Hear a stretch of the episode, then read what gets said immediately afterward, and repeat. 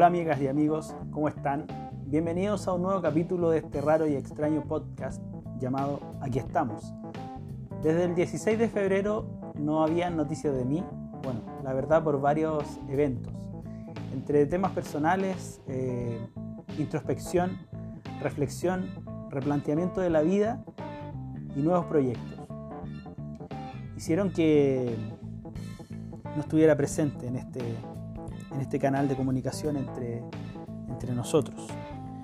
Lo cierto es que hoy estamos de vuelta y por la mañana comencé a revisar cada uno de los capítulos anteriores eh, y noté eh, absolutamente los cambios que se han generado a lo largo del tiempo, desde mi tono de voz, disposición, temáticas abordadas, etc.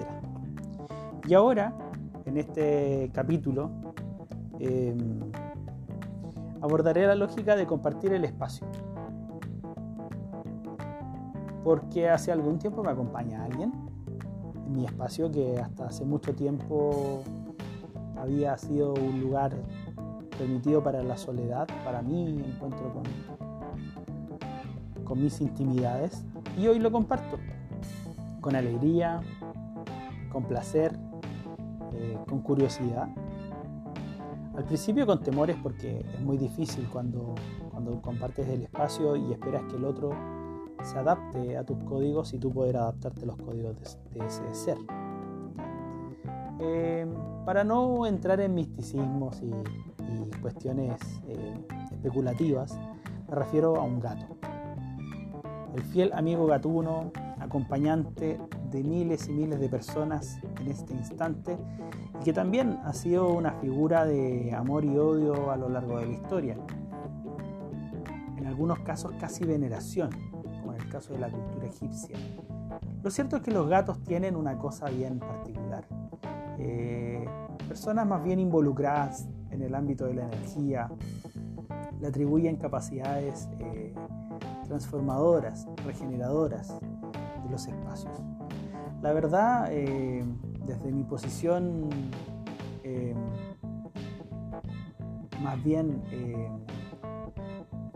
actual, efectivamente concuerdo con eso. No sé si en un plano tan energético, pero sí en un plano, en un plano conductual actitudinal, porque efectivamente un gato es un ser independiente que solo necesita de nuestros cuidados básicos. Pero también son seres que son capaces de entregar eh, mucho cariño y de mandar mucha atención porque finalmente nosotros somos sus mascotas.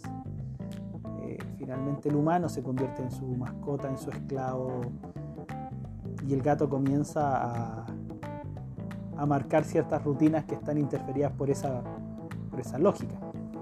Es maravilloso de las cosas más lindas que me ha pasado en el último tiempo y la verdad es que quería compartirla como también haciendo una invitación a, este retorno a, los capítulos de, este raro y extraño podcast.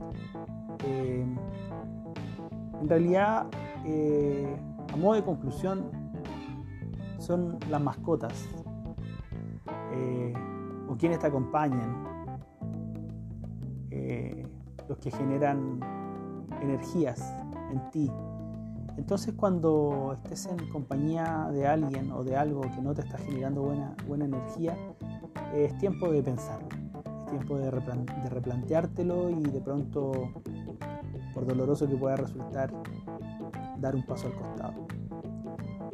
Estamos en tiempos difíciles donde para algunos con mayor o menor fortuna, pero finalmente todos somos sintientes, por tanto a todos de alguna manera esto nos afecta. Eh, debemos aprender a seleccionar bien lo que nos nutre y lo que definitivamente no puede seguir siendo parte de nuestra vida.